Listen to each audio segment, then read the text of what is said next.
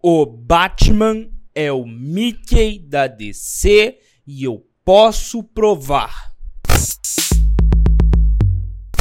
Olá, meu nome é Hugo Montaldi, bem-vindos a mais um Nerdhead Podcast e hoje eu quero conversar com vocês sobre o Batman, mais especificamente como a DC tem tratado o personagem nos cinemas e nos desenhos animados. Os quadrinhos até estão sendo generosos, mais ou menos, mas nos filmes tem deixado a desejar. Mas antes, duas informações. Primeiro, eu moro no Rio de Janeiro, tá quente pra caramba, então se você escutar um ruído de ventilador, me desculpe. E segundo, para quem tá assistindo a versão em vídeo, talvez o chroma esteja bem zoado. Pelo mesmo motivo, o ventilador tá batendo no chroma, o chroma tá balançando e bem, é isso. O Batman, ele é um personagem que ele tem como a sua essência ser um cara comum. Um cara muito rico, mas um cara comum. Ele não tem a força do super-homem. Ele não tem a inteligência do Senhor Fantástico. Ele não tem a velocidade do Flash. E ele nem precisa ter. Um Batman, ele é o personagem que é a personificação da essência do que você pode querer ser. É a venda do sonho americano, a venda do ideal do homem americano perfeito. O Batman, ele é um personagem que mudou muito ao longo dos anos.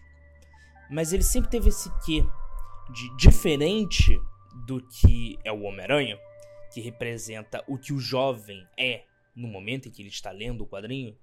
O Batman, ele é o que o jovem quer ser quando for um adulto. E a DC sempre soube disso. E ela sempre soube trabalhar isso. Pelo menos ela tentou. Todas as animações do Batman, todas as mídias, o fator que o Batman representa sempre é colocado em xeque. Inclusive, em Batman de 1966, tem um episódio clássico em que o Batman precisa ir num julgamento e ele irá revelar sua identidade. Ele precisa revelar sua identidade no julgamento. E ele fica com medo, porque a partir do momento em que ele revelar sua identidade, o Batman vai deixar de ser um símbolo. E isso é crucial na ideia do personagem. É uma coisa tão crucial que a DC vem reciclando histórias do Batman ao longo dos anos. Todos os filmes recentes do Batman têm aquele quê de. Bem, precisamos contar que o Batman não é só um símbolo. Ele é uma criança traumatizada. Aí mostra os pais sendo baleados. Tantas vezes o Batman já foi mostrado a história do Bruce Wayne perdendo os pais. Todo mundo já tá cansado de saber. Já virou cultura popular. Mas eles continuam fazendo isso porque a morte dos pais e como um órfão se tornou um símbolo é importante demais para a DC. No caso da Warner, né? O Batman é um personagem que ele tem uma abrangência maior. Abrangência, não sei se essa palavra existe maior do que muitos outros personagens dos quadrinhos. Diferente de outros, ele funciona tanto salvando o universo quanto lutando contra um ladrão de rua. Isso faz com que o Batman seja razoavelmente fácil fazer um filme do Batman. Basta você ter bons atores, um bom roteiro, uma fantasia de um morcego e um carro legal efeitos especiais mirabolantes, prédios explodindo, cenas de voo são opcionais. Diferente de, do Homem de Ferro, que necessita do CGI para funcionar, diferente do Homem-Aranha, diferente do Super-Homem, diferente de outros personagens, um Batman, você pode fazer uma história pé no chão dele lutando contra um criminoso comum. Como foi a tentativa, e na verdade foi o filme do Matt Reeves, que ele foge um pouco da ideia de clichê que o Batman vem sendo apresentado. O que significa que isso é ruim? Para nós como fã? Nem pensar. Agora, para DC? Sim, porque a DC ela quer competir com a Marvel. A DC ela quer criar produtos para competir com a Marvel. Porém, o único personagem símbolo que ela tem hoje para lutar de igual para igual com a Marvel é o Batman. Eles poderiam usar o Superman, eles poderiam usar qualquer outro personagem da DC, mas o único que eles se arriscam é o Batman. E por que isso? Porque a DC quer jogar no seguro. Se você assistir o, o, o último Nerd Podcast, eu falo bastante disso. O cinema está morrendo porque os estúdios estão querendo jogar cada vez mais no seguro. Eles não querem criar novas histórias, eles não querem arriscar, eles querem o seguro. E o Batman é o seguro da DC.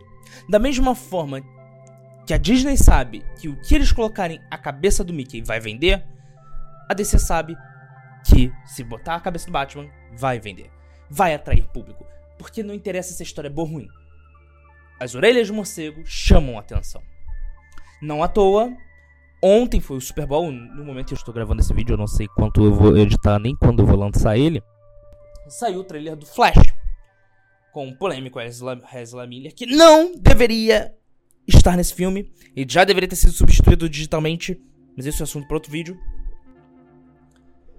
E as pessoas ficaram empolgadas não pelo Flash. A grande maioria, o maior debate nas redes sociais foi: o Batman do Michael Keaton tá voltando! Uau! E isso é ruim.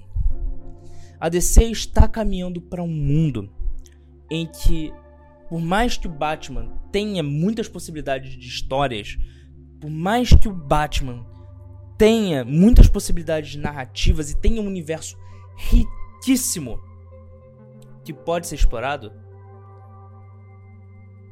eles poderiam fazer um desenho animado do Batman de Zur and Ar explorando a, a, linha do Grant Morrison, ou até a versão dele de ser um Batman alienígena. Eles poderiam fazer um desenho animado infantil, cômico do Batmite. Eles poderiam ampliar o universo do morcego, mas não. Eles não podem. Porque eles precisam que o Batman seja o símbolo e de algo que funciona, de algo que é um sucesso, de algo que não tem problema, de algo que é seguro porque se enquanto eles tiverem isso, eles podem fazer o filme que eles quiserem. E se o filme ficar ruim, eles têm um Batman ali para atrair o público, para comprar ingresso, para vender brinquedo e etc. O Batman virou um Coringa. Literalmente o Coringa da carta.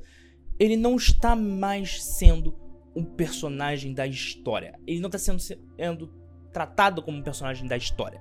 Ele está sendo tratado como algo que vai atrair o público para ser sala de cinema.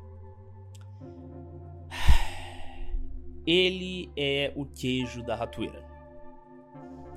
E os filmes da DC são a ratoeira, nós somos o rato.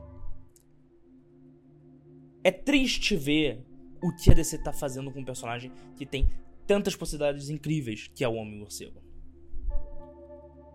Mas infelizmente.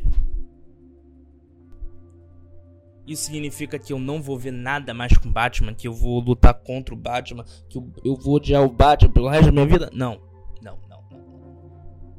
Não vai. Isso significa que eu vou continuar assistindo coisas do Batman. Eu vou continuar gostando do Batman. Eu vou ter o Batman como um dos meus personagens favoritos, se não o meu personagem preferido. Eu só tô triste como ele tem sendo tratado. Tendo que carregar todo um universo problemático nas costas por conta de má administração e principalmente covardia de seus executivos. É uma pena.